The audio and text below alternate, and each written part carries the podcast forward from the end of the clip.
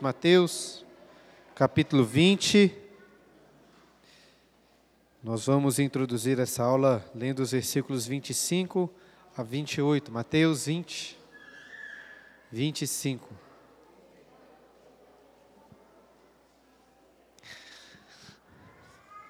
Para quem não, talvez se lembra do contexto, dois discípulos de Jesus, Tiago e João, queriam ser os maiores. E aí eles pediram para Jesus, junto com sua mãe, para que no reino da glória eles se assentassem juntamente com Cristo, um à esquerda e outro à direita. E quando ouviram isso, os outros discípulos ficaram indignados, e então Jesus disse a eles essas palavras, de Mateus 20, 25. Então, Jesus, chamando-os, disse: Sabei que os governadores dos povos os dominam e que os maiorais exercem autoridade sobre eles. Não é assim entre vós, pelo contrário. Quem quiser tornar-se grande entre vós, será esse o que vos sirva. E quem quiser ser o primeiro entre vós, será vosso servo. Tal como o filho do homem, que não veio para ser servido, mas para servir e dar a sua vida em resgate por muitos. Tiago e João, assim como os demais discípulos nesse texto, me lembram muito lá dos meus filhos, em minha casa, suas constantes brigas e disputas por quem será o primeiro. Infelizmente, preciso confessar que esse texto lembra também o meu próprio coração, egoísta e orgulhoso. E essa resposta de Jesus aqui é quase como que um, que um soco na barriga, né? mas é um soco assim muito importante que nos lança ao chão e nos coloca na posição em que devemos ficar, humilhados. É só assim, nessa posição, que conseguimos ter uma perspectiva correta do reino dos céus. O maior no reino dos céus é aquele que serve. E o grande exemplo é o próprio Cristo. Jesus, pensa comigo, Jesus, sem dúvidas, é o maior do reino dos céus. Mas ele também, sem sombra de dúvidas, foi o que mais serviu. Então, se nós queremos continuar hoje refletindo sobre o serviço da diaconia, devemos sempre mirar em Cristo, o nosso maior diácono. E antes de começarmos a aula ainda, iniciarmos e continuarmos as nossas preparações para a eleição dos diáconos, vamos fazer uma oração?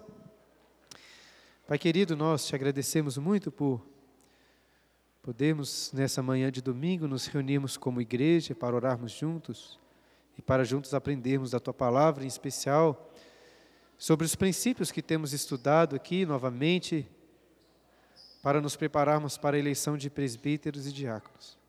E hoje, quando formos estudar especialmente sobre as funções dos diáconos, que o Senhor desperte no coração de todos aqui o desejo sincero de servir a igreja, de servir um ao outro, de buscar ser o primeiro no reino dos céus, sendo o último aqui na terra, e assim seguirmos o exemplo do nosso perfeito diácono, Jesus Cristo, o nosso Senhor. É no nome dele que nós oramos, ó Deus. Amém. Bom, se nós estamos nos preparando para uma eleição de diáconos, e diáconos serão eleitos na igreja, nós podemos então partir do pressuposto que os diáconos são importantes na vida da igreja. Né? Talvez olhando para os diáconos que temos aí, né, algum deles, alguém pense assim, nossa, nem, nem parece que é tão importante assim essa, essa função. É, brincadeira, obviamente, né, mas infelizmente, ao longo da história, e em algumas igrejas, a função diaconal tem sido subvalorizada, como se fosse um, um ofício de segunda categoria, em especial quando comparado em relação ao trabalho dos presbíteros e pastores. Quando um diácono é eleito presbítero, até parece que houve assim, uma, uma ascensão, né, uma promoção no seu cargo. Mas nós não devemos pensar dessa forma. Recentemente estava até conversando com um colega pastor sobre isso, porque ele estava bastante incomodado com, com esse movimento que é muito comum nas igrejas, de diáconos se tornarem presbíteros. E o argumento dele era mais ou menos assim: se, se uma pessoa foi vocacionada para ser diácono, por que virar um presbítero? É, parece assim, uma, uma ascensão na carreira, né? Mas eu, particularmente, não vejo tanto problema nessa mudança. É claro que não é uma ascensão de carreira, nem mesmo podemos comparar os ofícios como se um fosse mais importante do que o outro. Na realidade, como veremos hoje, o trabalho do serviço, né, o trabalho do diácono, é o que mais engrandece um cristão. Mas se você considerar bem, vai perceber que a maioria dos presbíteros já serviram como diáconos na igreja. É claro que não é uma regra, mas de forma geral, é muito comum que um presbítero já tenha servido como diácono na igreja, porque as qualificações e as aspirações de um diácono também devem estar no coração do presbítero. Não um pastor ou um presbítero que não possui a aptidão e o desejo de servir a igreja no que for necessário, não pode ser um presbítero. De forma geral, ainda que ele não tenha exercido né, o ofício diaconal, é fato que todo pastor e todo presbítero deveria ser apto, ou deveria estar apto né, a ser um bom diácono servindo a igreja. É claro que Deus dá a alguns membros uma, uma capacidade maior no ensino, assim como Deus dá a alguns diáconos um dom muito maior de servir, o próximo e de serem excelentes diáconos, muitos deles com uma capacidade muito maior do que se fosse um presbítero no lugar. Ou seja, tem pessoas é, que não possuem a vocação para presbítero, mas a vocação para o diaconato é muito evidente, tendo em vista sua disposição em servir, bem como para liderar o serviço na igreja. E o ponto que eu estou querendo mostrar com essa discussão é que diáconos de fato são muito importantes. De nenhuma forma podemos colocá-los em uma, uma segunda categoria de liderança na igreja. Inclusive, se conhecerem a língua grega, os diáconos até podem usar o texto de Mateus capítulo 23, versículo 11 em sua defesa. Eu queria ler esse versículo com vocês. Abram lá, se estiverem abertos ainda em Mateus 20, passam um pouco as páginas para Mateus 23, versículo 11 para ver o que Jesus diz lá sobre os diáconos. Mateus, em Mateus 23, 11, ele diz assim: Mas o maior dentre vós será o vosso servo. Naquele, no capítulo 20 que nós lemos no início, ao usar a palavra servo, Jesus usa o termo comumente utilizado para falar de escravos.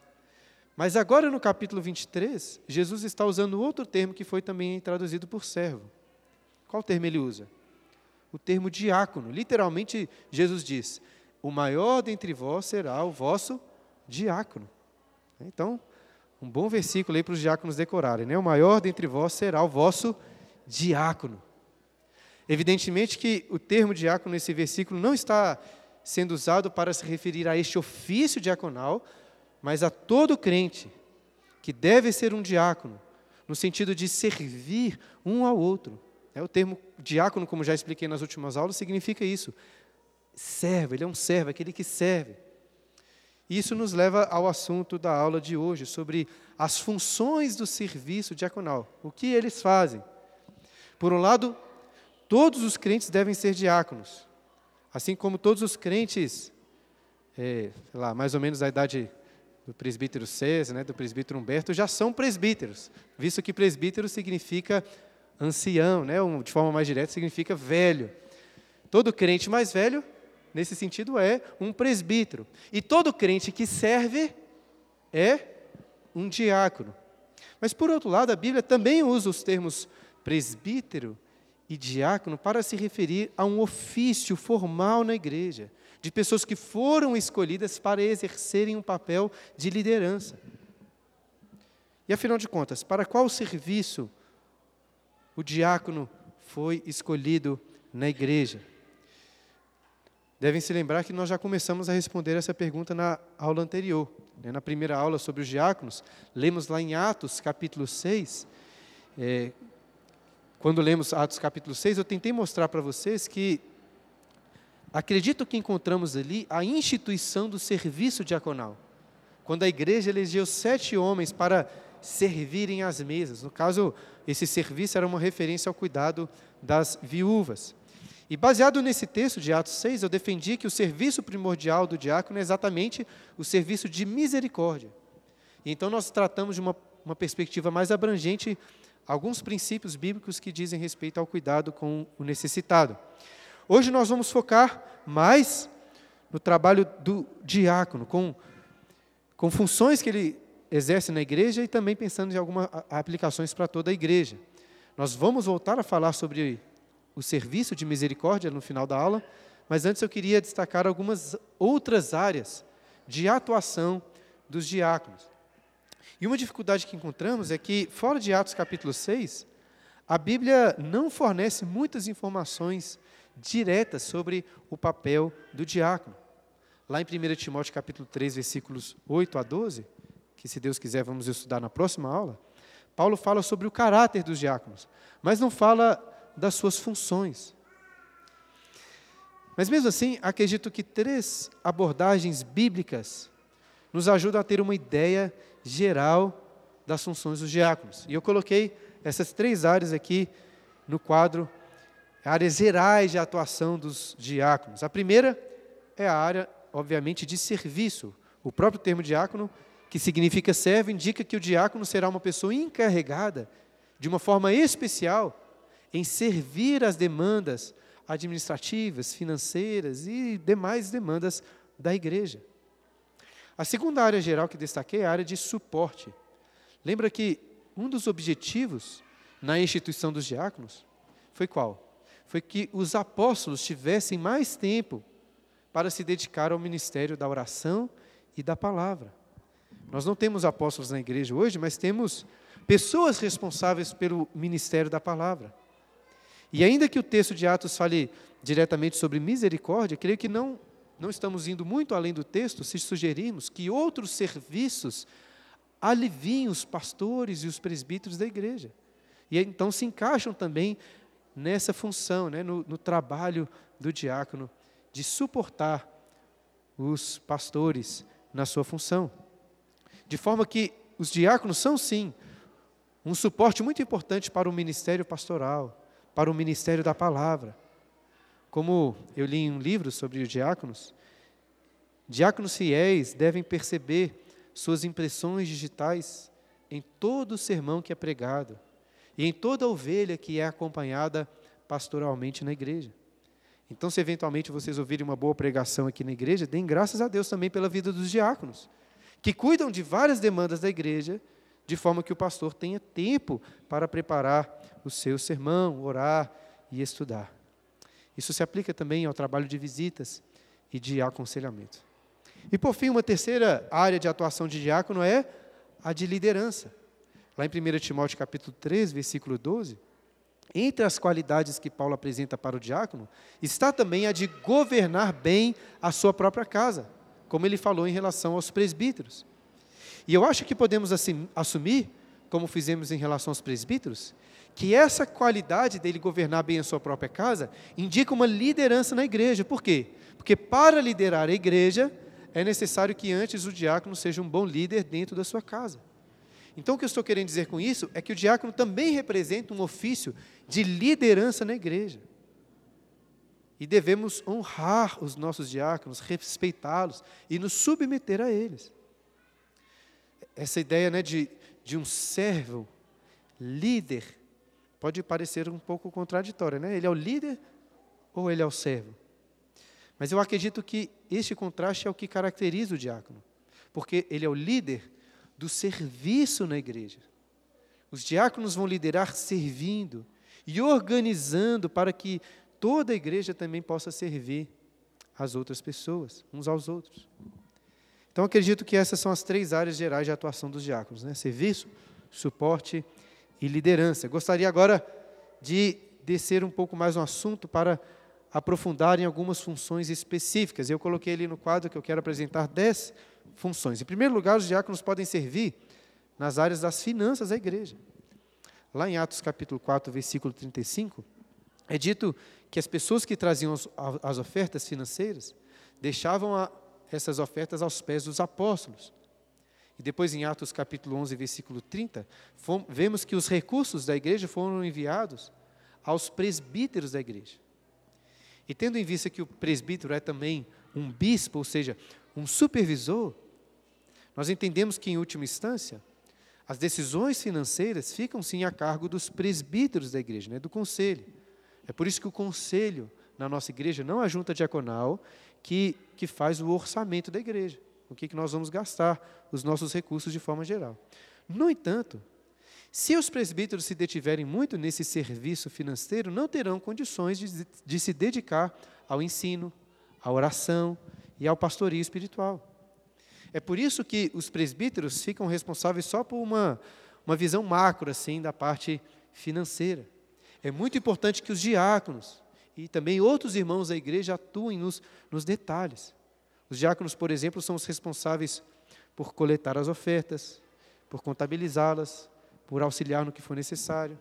Eles também podem servir na tesouraria da igreja. Né? O, o tesoureiro da igreja não precisa necessariamente ser um diácono, mas essa é uma boa opção. Na nossa igreja, por exemplo, o tesoureiro é um diácono.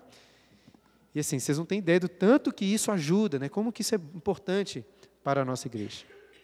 Em segundo lugar, os diáconos podem liderar o trabalho administrativo, né? a administração da igreja, cuidando das compras, dos concertos, das necessidades gerais.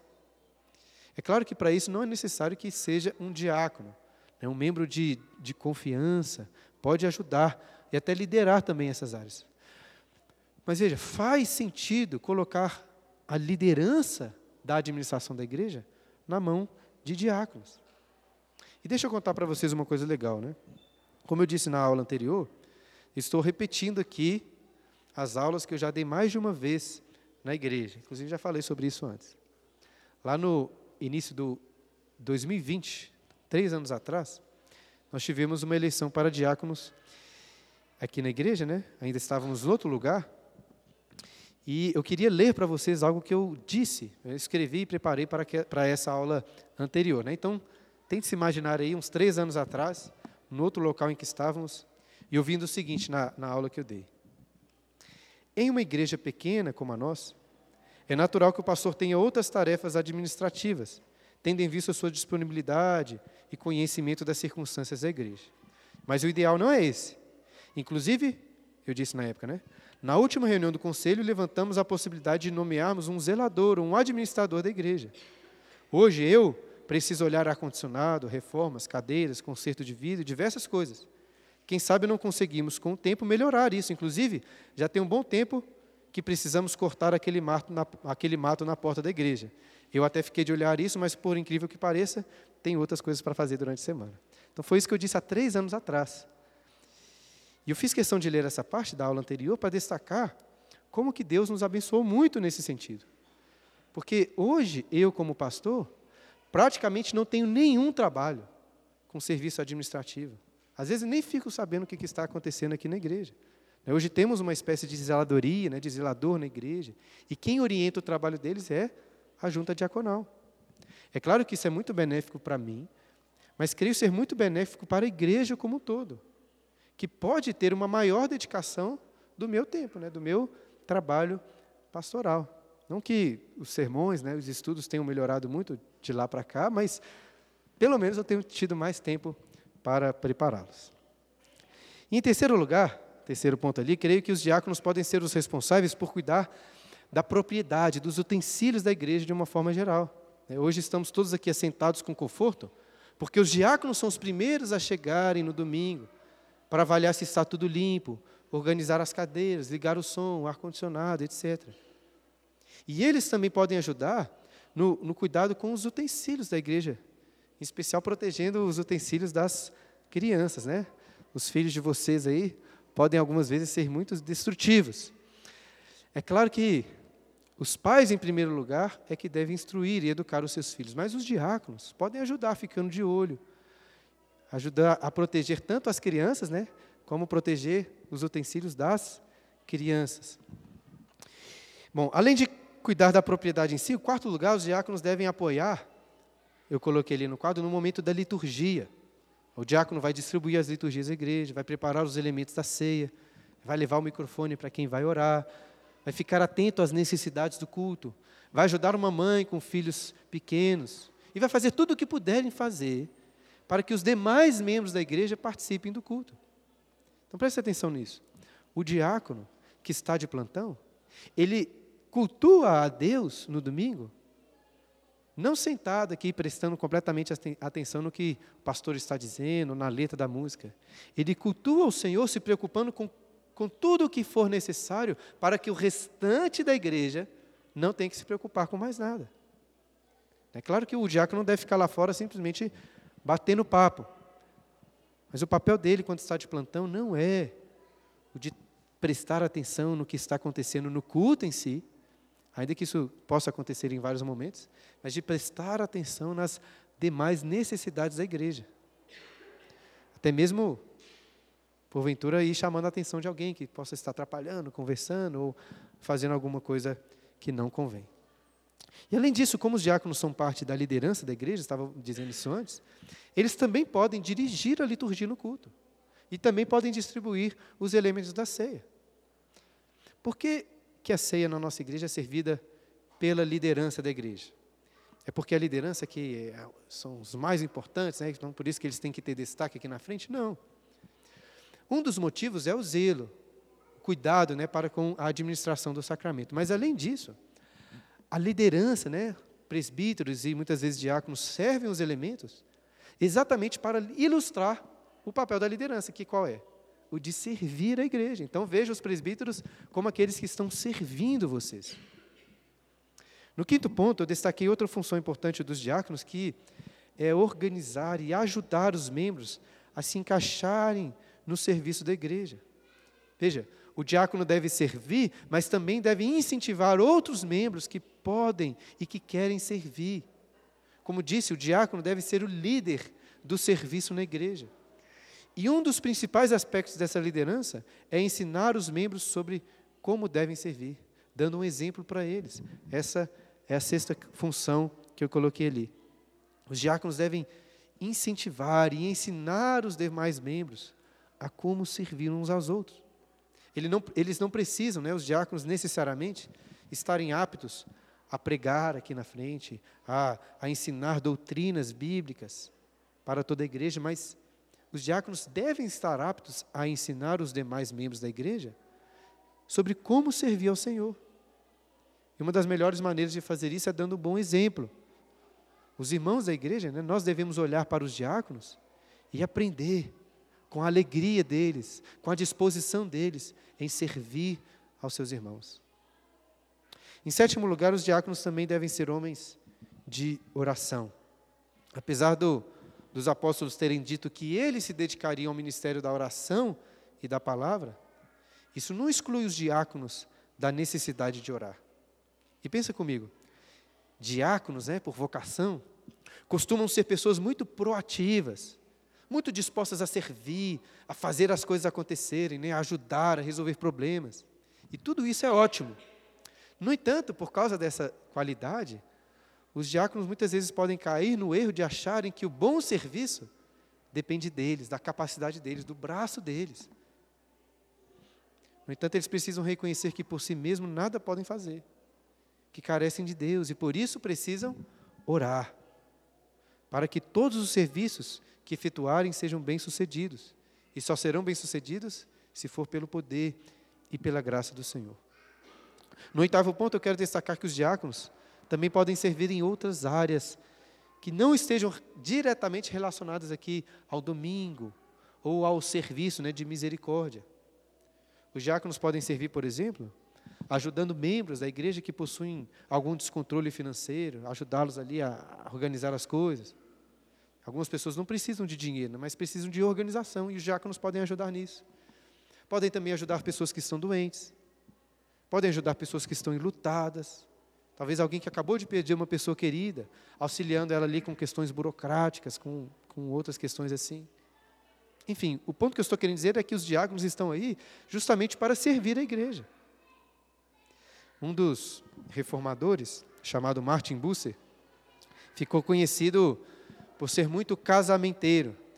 Inclusive foi Martin Busser que apresentou pastor João Calvino para sua esposa, a Idelete. E no seu contexto, Martin Buster disse que, além de dar comida, abrigo e roupa para os que carecem, a igreja poderia ajudar as garotas piedosas que quisessem se casar, mas não possuíam um dote necessário para o casamento. É, nós não temos mais esse costume né, de dote, mas a igreja, inclusive a diaconia, poderia ajudar os jovens que estão namorando, querem se casar, a se casarem mais cedo, né? às vezes ajudando-os financeiramente, organizando a igreja para mobiliarem a casa, né? arrecadando com os irmãos doações, sendo fiadores de aluguel, etc. Entende o que eu quero dizer? Nenhum jovem querendo se casar, né, que seja trabalhador, que seja crente, pronto para isso, deveria deixar de se casar porque está faltando ali algumas condições financeiras. E os diáconos podem auxiliar nisso. Só estou querendo mostrar como que os diáconos podem servir em várias outras áreas da igreja. E para cumprir melhor todas as suas funções, em nono lugar, eu disse que os diáconos podem fazer visitas aos membros. Na aula sobre os presbíteros, eu destaquei que os pastores e presbíteros devem pastorear a igreja, o que inclui o trabalho de visitas. Mas os diáconos também podem e devem fazer visitas. É claro que, assim como os presbíteros, né, diácono e qualquer outro membro da igreja, qualquer outro cristão pode exortar, pode ensinar as pessoas em suas casas, fazendo visitas. Mas a visita diaconal, além desse aspecto exortativo, né, de, de às vezes chamar atenção por alguma coisa, ou pastorear uns aos outros, a visita diaconal pode levar também em consideração aspectos que envolvem diretamente a sua função. Né, através das visitas, os diáconos poderão conhecer melhor a realidade de cada pessoa e se aproximar, até para que as pessoas é, se sintam mais à vontade em receber ajuda quando precisarem por parte da igreja. E as visitas também podem ser uma excelente oportunidade para que os diáconos conheçam melhor os membros, às vezes alguns deles que não estão passando por dificuldades, mas que podem usar dos seus recursos, dons e talentos para ajudar outros irmãos que estão organizados. Isso tem a ver com o que eu disse antes sobre o diácono estar liderando a igreja no serviço ao próximo. E as visitas podem auxiliar nessa, nessa liderança, nessa organização de serviços, com um ajudando o outro. E por fim, por último, eu deixei o serviço mais importante, que é o papel para o qual os diáconos foram instituídos lá em Atos capítulo 6, que é o serviço de misericórdia. Diante de tantos afazeres, como nós listamos aí, é de suma importância que o diácono não perca de vista essa função primordial. Nós já falamos bastante sobre isso na última aula. E dentre os pontos que eu levantei, ressaltei é, a ordem de prioridade em relação a esse cuidado. Destacando, não sei se vocês se lembram, né, que a família é quem tem prioridade para ajudar aqueles que, os, os, as pessoas carentes. Além disso, eu falei sobre a responsabilidade individual de cada pessoa, de de cada indivíduo em ajudar o próximo. Nós não precisamos sempre institucionalizar as coisas, trazer todas as situações de necessidade para a junta diaconal. Mas, ainda assim, em várias situações, os diáconos deverão atuar e deverão ajudar aqueles que precisam. E como eu também destaquei, não parece que a Bíblia fala para nós ajudarmos apenas aqueles necessitados, né, que precisam de, de coisas básicas. A Bíblia nos ensina também a dividir aquilo que nós temos e, vi, e, e vivermos com um senso maior de comunidade. Bom, mas nós já falamos muito sobre isso na última aula. Não estou aqui para repetir o que eu disse. O que eu gostaria de fazer hoje é avaliar aqui alguns critérios bíblicos muito importantes sobre quem deve ser ajudado pela igreja. Princípios que encontramos lá na primeira carta de Paulo a Timóteo, capítulo 5. Então, abra lá, fazendo um favor, 1 Timóteo, capítulo 5, para tentarmos responder essa pergunta. Quem deve ser ajudado pela igreja? Né? Quem a junta diaconal deve ter em mente quando for usar os recursos da igreja para auxiliá-los? 1 Timóteo, capítulo 5. Eu vou ler do versículo 3 até o 16, mas vou fazer isso por partes. Eu queria começar aí com o versículo 3 e 4, que dizem assim: Honra as viúvas, verdadeiramente viúvas. Mas se alguma viúva tem filhos ou netos, que estes aprendam primeiro a exercer piedade para com a própria casa e a recompensar os seus progenitores, pois isto é aceitável diante de Deus. 1 Timóteo 5,13. Eu coloquei ali no quadro 13, mas na verdade era 3. Eu errei ali na hora de, de digitar, não, né? De escrever. Ah, conseguiram acompanhar aí? 1 Timóteo 5, versículo 3. E olha, olha aí no versículo 4, que nós percebemos aquele princípio que eu destaquei na última aula, que os familiares são os primeiros responsáveis por cuidar das viúvas. E claro, nós podemos aqui ampliar este auxílio de viúvas para o auxílio com necessitados na igreja de uma forma geral. E veja aí que Paulo repete essa ideia dos familiares ajudando nos versículos 8 e 16. Olha o versículo 8. Ora, se alguém não tem cuidado dos seus, e especialmente dos da própria casa, tem negado a fé e é pior do que o descrente. E olha o 16. Se alguma crente tem viúvas em sua família, socorras, e não fique sobrecarregada a igreja, para que essa possa socorrer as que são verdadeiramente viúvas. E nota então o motivo colocado no versículo 16 aí, das, das famílias ajudarem os carentes. Para quê? Para que não fique sobrecarregada a igreja. Ou seja, temos o dever de cuidar das viúvas e dos necessitados, mas se a igreja for cuidar de todo mundo, não vai dar conta. E aqui nós encontramos um ponto importantíssimo, que é sobre quem a igreja oficialmente através dos seus recursos, dos seus diáconos, deve ajudar? Será que a igreja deve usar os seus recursos para auxiliar aqueles que estão fora da igreja? É para fazer serviços de ação social? Olha o que Paulo diz em relação ao cuidado com as viúvas na sequência. Versículo 5, 1 Timóteo 5, 5. Aquela, porém, que é verdadeiramente viúva e não tem amparo, espera em Deus e persevera em súplicas e orações noite e dia. Entretanto, a que se entrega aos prazeres, mesmo viva está morta. Prescreve, pois, essas coisas para que sejam irrepreensíveis. Ora, se alguém não tem cuidado dos seus, especialmente dos da própria casa, tem negado a fé e é pior do que o descrente. Preste atenção aí, ó. Não seja inscrita, senão viúva, que conte ao menos 60 anos de idade, tenha sido esposa de um só marido, seja recomendada pelo testemunho de boas obras, tenha criado filhos, exercitado a hospitalidade, lavado os pés aos santos, socorrido a atribulados, se viveu na prática zelosa de toda boa obra. Mas rejeita viúvas mais novas, porque quando se tornam levianas contra Cristo, querem casar-se, tornando-se condenáveis por anularem o seu primeiro compromisso.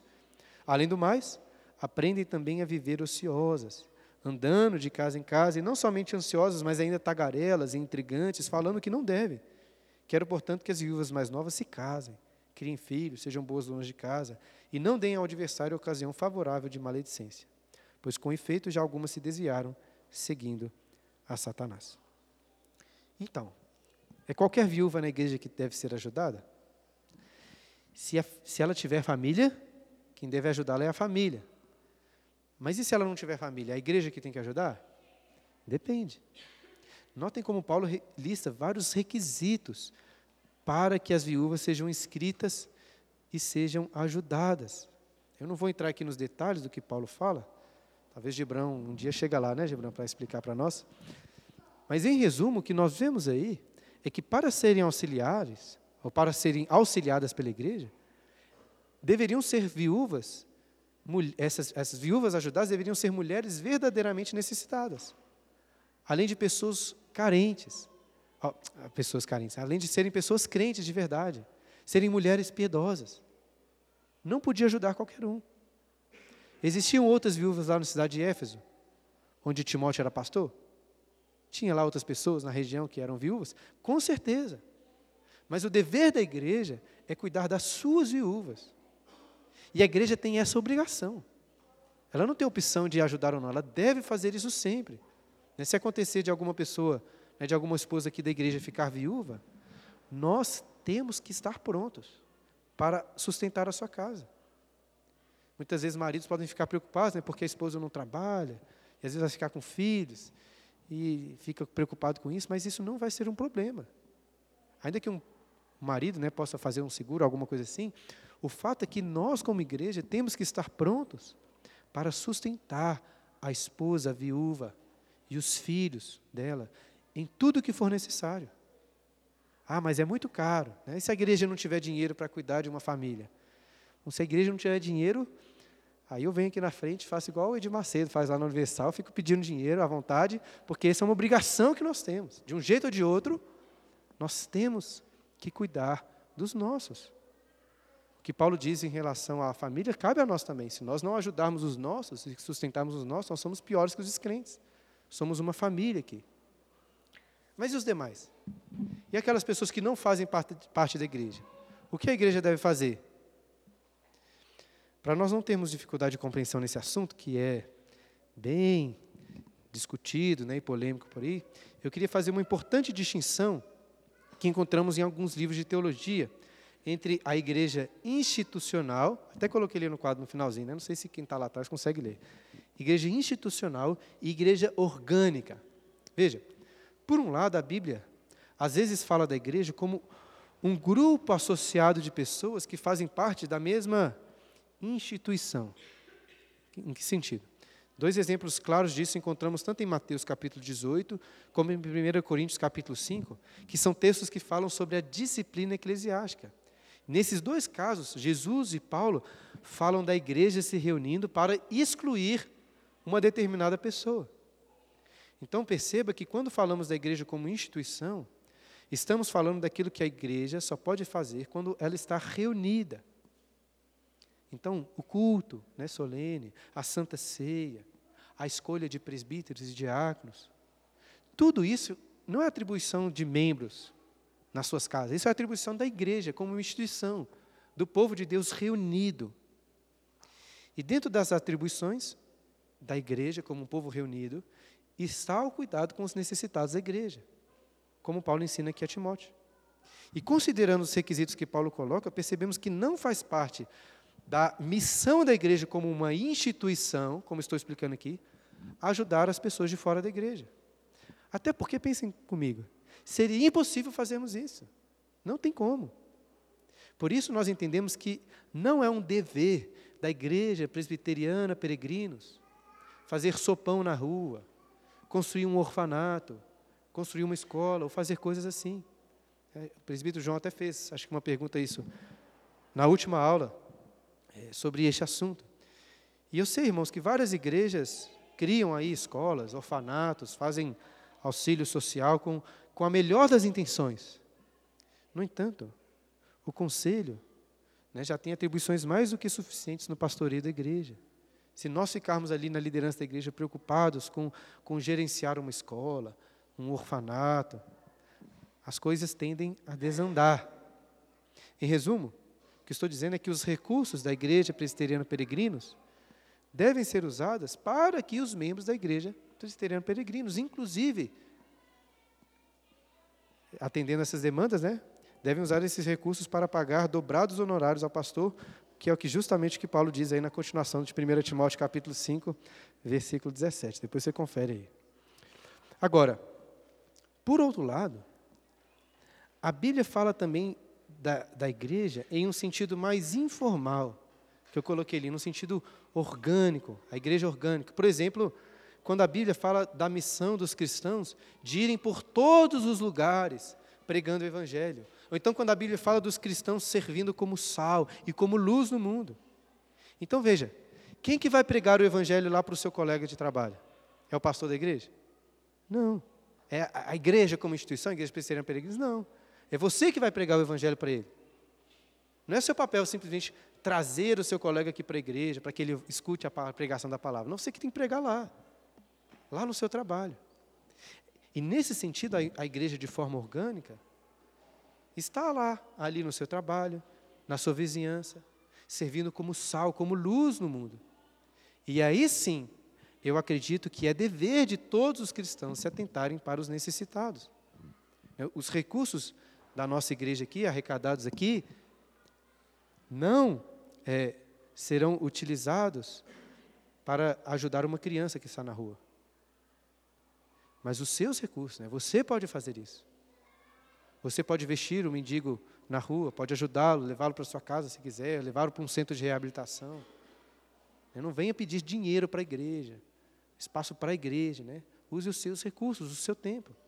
É claro, não estou dizendo que você não possa pedir ajudas para as pessoas das igrejas, pedir auxílio né, para os diáconos, que, que às vezes têm mais condições de fazerem isso. E você pode também se juntar com outras pessoas, não precisa fazer isso de forma individual, pode se juntar com outras pessoas para criar instituições de ajuda, para ajudar instituições que já existem, ou seja, que seja para criar uma escola, um orfanato, uma casa aí de assistência social. Isso é ótimo, devemos fazer isso. não quero de forma alguma desincentivá-los a ajudarem as pessoas fora da igreja. Pelo contrário, quero exortá-los a fazerem isso. E provavelmente a fazerem mais do que já fazem. Isso é muito importante. Muito importante. Preparando essas aulas, eu li um livro do pastor Tim Keller que chama Ministérios de Misericórdia. E por um lado eu não gostei tanto assim do livro, porque o pastor Tim Keller propõe que a igreja, né, como instituição, levando essas, essas divisões que eu fiz aqui, deve criar esses trabalhos de assistência social. Então é diferente a proposta dele, um pouco diferente a proposta dele do que eu estou dizendo aqui, baseado nesse texto que lemos em 1 Timóteo. Mas por outro lado, ele me fez pensar melhor na nossa atuação como igreja orgânica.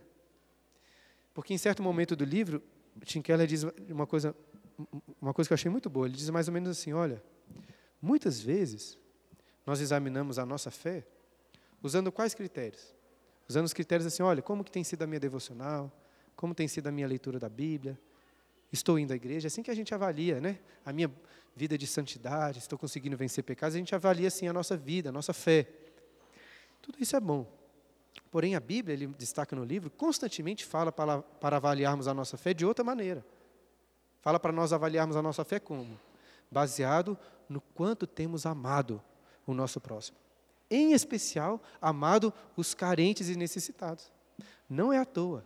Lembra que Tiago diz que a religião pura e sem mácula é qual? Visitar os órfãos e as viúvas em suas necessidades. O amor de Deus é demonstrado pelo nosso amor ao próximo.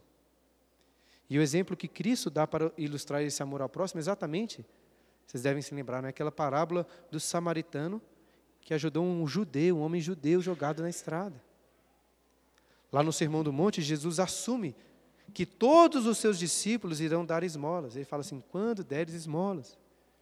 É claro que existem critérios importantes para fazermos isso. É, dá mais no contexto em que nós vivemos. Eu não tenho tempo aqui para falar sobre isso agora, né? já falei sobre isso em outras ocasiões. Mas eu quero que, o, que vocês, o, que o que eu quero que vocês entendam é o seguinte: nós precisamos ter um coração compassivo e generoso para com o próximo, em especial por aqueles que estão passando por dificuldades. É claro que é muito difícil ajudar pessoas completamente desconhecidas, muitas vezes até perigoso, né? Não estou querendo incentivar que vocês façam loucuras aí não. Mas, por exemplo, se você mora em um prédio, às vezes você pode considerar, tentar conhecer a realidade dos seus vizinhos, ou até das, mesmo das pessoas que trabalham ali, se dispor para ajudá-las no seu trabalho, em qualquer lugar que você estiver. Se envolva com as pessoas, dentro das suas condições. Né? Conheça a necessidade delas. Abra a sua carteira. Abra também o seu coração, o seu tempo, o seu conforto, para servir o próximo, para ajudá-lo, e, claro, para levar também a ele a luz do Evangelho. Todos os cristãos devem ser diáconos, nesse sentido de servirem uns aos outros. E esse, irmãos, é um dos motivos, um dos principais motivos para o qual, pelo qual o ofício do diácono, que nós vamos eleger aqui na igreja, é tão importante. Preste atenção nisso, né? Como disse, os diáconos são um exemplo para toda a igreja no serviço cristão. Eles devem ser um padrão de amor, de serviço. Os membros devem olhar para os diáconos e aprender com eles sobre o serviço ao próximo, de servir com alegria, com generosidade, sem reclamar, mas servindo com, como para o Senhor. E assim eu imagino que vocês conseguem perceber o tamanho da responsabilidade desse ofício, né? E vou ser um exemplo para a igreja de como é o serviço. Esse é o papel e a função do diácono. E claro, acima de tudo, todos nós, diáconos ou não, devemos olhar para o perfeito exemplo de Jesus. Como lemos em Mateus, logo no início, capítulo 20, segundo a perspectiva do reino dos céus, o maior é aquele que serve. E o grande exemplo disso é o próprio Cristo. Ele, sem sombra de dúvidas, é o maior no reino dos céus, e ele, sem sombra de dúvidas, foi o que mais serviu. Então, se queremos refletir sobre o serviço diaconal, devemos sempre mirar em Cristo, o maior de todos os diáconos. Eu gostaria de concluir, temos ainda mais quatro minutinhos, olhando para o ministério de Cristo. E eu queria fazer isso convidando vocês a abrirem suas Bíblias lá em João capítulo 13. João 13, agora sim, versículo 1. Eu quero ler João 13, versículos 1 a 5, olhando para Cristo. João 13, um texto bem conhecido que diz assim: Ora, antes da festa da Páscoa, sabendo Jesus que era chegada a sua hora de passar deste mundo para o Pai, tendo amado os seus que estavam no mundo, amou-os até o fim. Durante a ceia, tendo já o diabo posto no coração de Judas Iscariotes, filho de Simão, que traísse a Jesus, sabendo este que o Pai tudo confiara às suas mãos e que ele viera de Deus, e voltava para Deus, levantou-se da ceia, tirou a vestimenta de cima e, tomando uma toalha, cingiu-se com ela. Depois, deitou água na bacia e passou a lavar os pés aos discípulos e a enxugar-lhes com a toalha com que estava cingindo. O pastor Tim Keller, naquele livro que eu citei, destaca duas coisas muito legais nesse texto. É claro que existem mais do que duas coisas legais nesse texto, mas eu gostaria de destacar essas duas, porque ela tem a ver com o exemplo de Cristo ao servir os seus discípulos. E a primeira delas é que Jesus os serviu apesar da indignidade deles. Todos aqueles discípulos eram indignos, eram sujos, assim como os pés deles, que estavam sujos. Mas, em especial, os pés de Judas, o texto diz, estavam sujos por ter caminhado até junto daqueles que iriam entregar Jesus para a tortura e a morte. Mas mesmo assim, Jesus lavou os pés de todos, até mesmo de Judas. Nós não podemos pensar em critérios bíblicos que dizem respeito a como a igreja deve ajudar. É, nós podemos fazer isso, na verdade, né? Podemos aqui estar na igreja pensando sobre critérios bíblicos. Podemos avaliar quando podemos e quando não devemos ajudar o nosso próximo. Mas o critério bíblico para ajudarmos uma pessoa não pode ser o seguinte: essa pessoa merece ser ajudada. Não pode ser esse o critério. Se o amor caridoso dependesse de merecimento, de dignidade, todos nós aqui, aqui estaríamos perdidos. Porque Cristo nos amou, a Bíblia ensina, quando nós éramos ainda seus inimigos. Então nós devemos estar dispostos a ajudar o próximo, especialmente nossos irmãos em Cristo, independente se gostamos da pessoa, se achamos que ela merece ser ajudada, independente disso.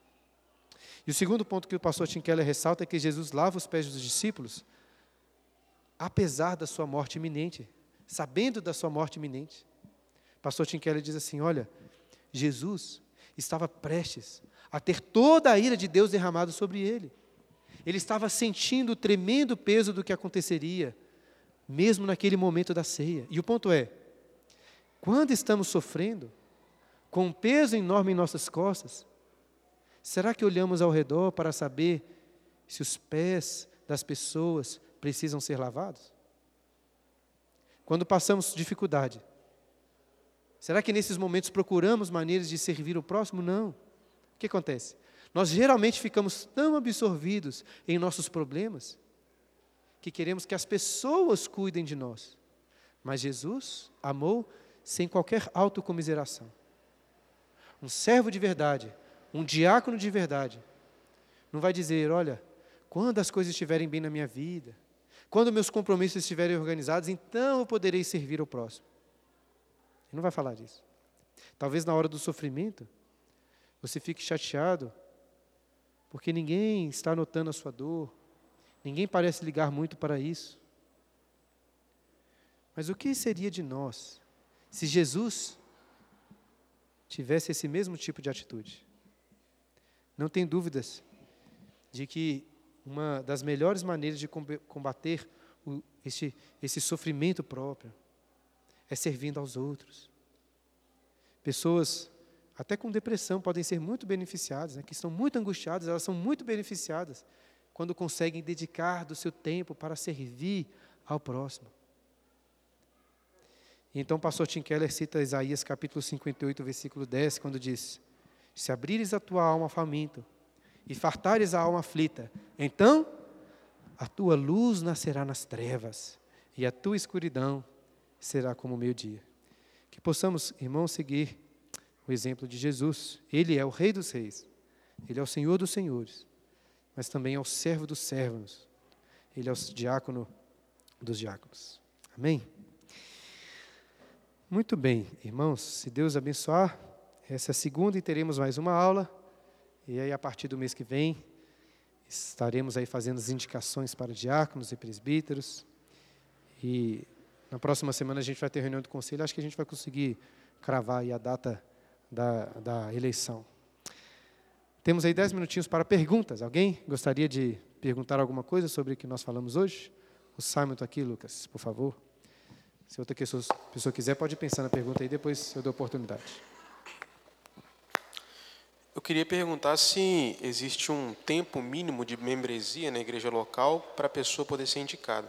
Por exemplo, o irmão que entrou há dois meses, ele pode ser indicado? Se ele não for um neófito, né? Uhum. Tem. O manual da nossa igreja, se eu não me... Agora eu tenho que conferir lá, se são seis meses ou um ano. Acho que seis meses, né? acho que é no mínimo seis meses, veja, como membro da igreja. É, por exemplo, algumas pessoas vêm para a nossa igreja, ficam bastante tempo frequentando e depois se tornam membros. Né? É, formalmente falando, a gente.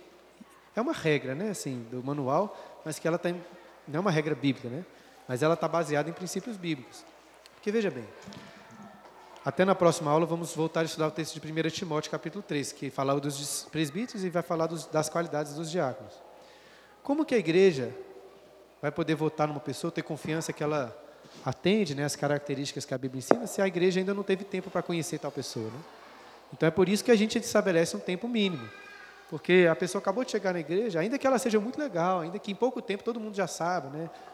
outras pessoas já conhecem há mais tempo e saibam que, sabe, sabe que essa pessoa seria um bom diácono na igreja, um bom presbítero na igreja. Isso é um, um cuidado que o manual tem de, de limitar a eleição de pessoas que acabaram de chegar. Agora, se eu não me engano, tem uma exceção lá para pessoas que já foram ou que ah, vieram de transferência de igreja, eh, eh, como presbíteros e diáconos de outras igrejas presbiterianas. Eu, eu, confesso que eu tenho que conferir lá exatamente como é essa exceção, mas tem isso lá, não tem? Uma exceção, tipo assim, se a pessoa, por exemplo, já é um presbítero, aí às vezes ela vem para transferência, às vezes ela pode ser eleita, ou a mesma coisa em relação ao diácono, mas não é uma regra, acho que é uma exceção e também nem sei se é a melhor opção, né? Porque às vezes, ainda que ele seja um excelente presbítero, diácono em outra igreja, é importante que a igreja que vai elegê-lo conheça também e tenha tempo para isso. Então, né, aquelas pessoas que chegaram à nossa igreja recentemente, né, podem votar, né, participam disso, mas tem esse tempo mínimo aí para serem eleitos. Quando os nomes são indicados, né, eu disse que o conselho não faz uma um, um primeiro passa por um primeiro crivo ali, selecionando aqueles nomes que a gente acha que podem concorrer ou não. A gente não faz isso, a não ser em, em questões mais técnicas como essa aí que você está dizendo. Por exemplo, foi indicado lá o John, que vai ser recebido, se Deus quiser, por agora, né? Aí alguém indicou o nome do John. Aí a gente fala assim, o John não pode porque ele acabou de ser recebido na igreja, entendeu? É, aí a gente às vezes fala assim, ó, John, seu nome foi indicado, mas a gente já tirou seu nome por causa desse critério aqui e tal. Aí a gente pode fazer isso. A gente Vai fazer isso, na verdade. Beleza? Respondido? Boa pergunta. Mais alguma pergunta? Não? Michel. Você falou sobre a, a questão da igreja com, com criação de obras sociais. É, com relação à igreja fundar, por exemplo, escolas, hospitais, como que é o, seu pensamento? Especificamente isso, hospitais e escolas. No, acho que no domingo passado, né, vocês não estavam aqui, acho que eu falei um pouco sobre isso. Alguém perguntou uma pergunta de forma semelhante. Eu vou resumir o que eu disse novamente, né, até para quem não estava aqui para lembrar. É, eu não acho que é errado, assim, é um erro, um pecado, uma coisa que não pode acontecer. Até porque a nossa igreja, a Igreja Presbiteriana no Brasil, como igreja presbiteriana no Brasil tem, né? Escola, um tanto de coisa aí, universidade e tudo mais.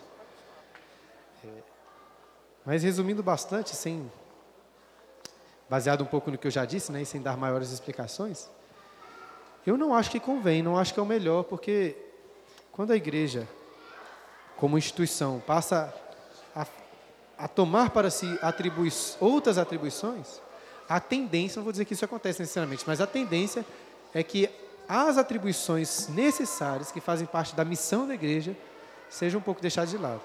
O que, que eu quero dizer como missão da igreja? Veja, missão é o que, é o que define uma coisa, a, a atividade de uma, de uma empresa, de uma instituição. Né? Se a missão de uma empresa lá é, sei lá, tem uma empresa de computador, de, é, de construir computador, sei lá, de é, fazer, fabricar computador e vender computador. Essa é a missão da, da empresa. Pensando um exemplo rápido aqui, que não é muito bom, mas a ideia vai, dar, dar para vocês entenderem. Então, essa é uma empresa de computador. Ela pode fazer outras coisas, se quiser. Às vezes pode vender acessórios, pode vender outras coisas e tal. E continuar sendo uma, uma empresa de computador. Agora, se ela parar de fabricar computador e vender, ela não é. Entende? Ela deixa de ser uma empresa de computador, porque aquilo é o que define ela. As outras coisas ela pode fazer ou pode não fazer, que ela vai continuar sendo uma empresa de computador. Então, é nesse sentido que eu estou dizendo o seguinte: olha, a igreja, ela tem que fazer algumas coisas, aquilo que faz parte da sua missão. Então, uma igreja que não tem uma escola é uma igreja? É uma igreja, porque isso não faz parte, nesse sentido que estou destacando aqui, da sua missão. Agora, uma igreja que não tem liderança, né? é uma igreja? Não é. Não tem pastores, né? não tem diáconos, não é. É uma igreja que não cultua a Deus. É uma igreja? Não é. Porque isso faz parte da sua missão, entendeu? Então tem coisas que a igreja pode fazer, às vezes, mas tem coisas que a igreja, a igreja tem que fazer. E é isso que eu estou chamando aqui da missão específica né, da igreja. E eu acho que a gente tem que focar nisso. E, na minha opinião pessoal, e não é de tanto valor assim, mas enfim, baseado em alguns princípios bíblicos, é de que não é bom, não é o melhor. Né? Eu acho que, por exemplo, que se a igreja presbiteriana no Brasil vendesse lá o Mackenzie, seria muito melhor para a igreja como um todo. Apesar de que é muito difícil fazer isso, né? Afinal de contas, é uma empresa enorme. Mas, enfim, não quero ficar falando mal da nossa igreja, não. Longe de mim. Mas a ideia é essa, entendeu? Gibran aqui. Só um segundo. A, o manual da igreja diz aqui no sua pergunta do Simonton, artigo 13, no parágrafo 2 fala assim: Para alguém exercer cargo eletivo na igreja é indispensável o decurso de é indispensável decurso de seis meses após sua recepção. São, seriam outros cargos eletivos, mas para o presbiterato ou diaconato, o prazo é de um ano, salvo casos excepcionais a juízo do conselho, quando se tratar de oficiais vindo de outra igreja presbiteriana. É. Então é um ano. Seis meses é para outras funções. Esse, tipo, se tiver uma, uma mocidade na igreja para ser tipo presidente da mocidade, é seis meses. Então, diácono e presbítero, um ano. Um ano, então. Aí, ó, tem a exceção mesmo se tiver sido oficial antes. Beleza, irmãos? E só um último detalhe sobre a resposta que eu dei ao Michel. Eu quero enfatizar como enfatizei na aula aqui. Não é porque a igreja, como instituição, eu acho que não deva fazer isso, que eu não acho que a igreja, como organismo, não deva fazer. Acho que é muito importante fazer. O Pedro aqui começou uma escola e quando ele estava começando, eu falei assim: não, estou dando apoio e tal, o que eu pude fazer para ajudar, divulgar. A igreja às vezes pode até disponibilizar o espaço da, do, do, do templo aqui, né, do, do lugar que a gente usa para essas coisas, mas para que outras pessoas façam isso, cristãos façam isso. Isso é muito bom. A gente incentiva isso, né? tanto escolas como orfanatos, assistentes sociais, etc. Mas não como instituição. Beleza? Fechou, pessoal? Vamos terminar com uma oração e as crianças já.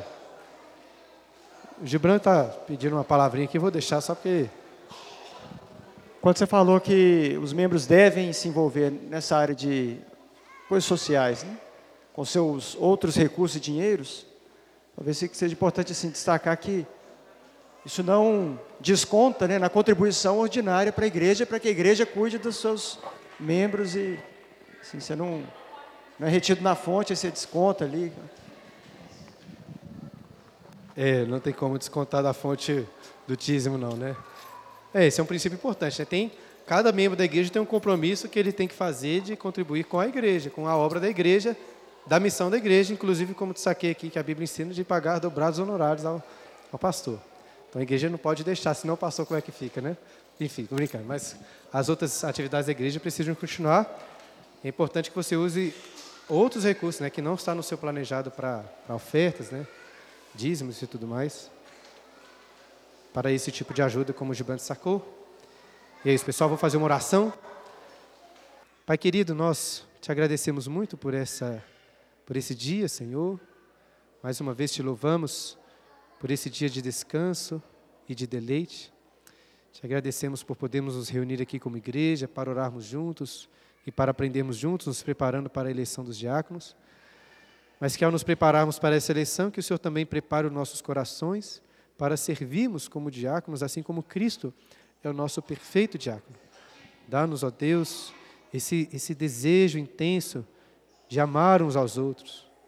Ainda quando estivermos passando por dificuldades, por angústias e sofrimento, que possamos nos lembrar de Jesus, olhar ao nosso redor, ver os pés daqueles que precisam ser limpados e nos oferecer para ajudar e servir, ainda que estejamos passando por muitas dificuldades.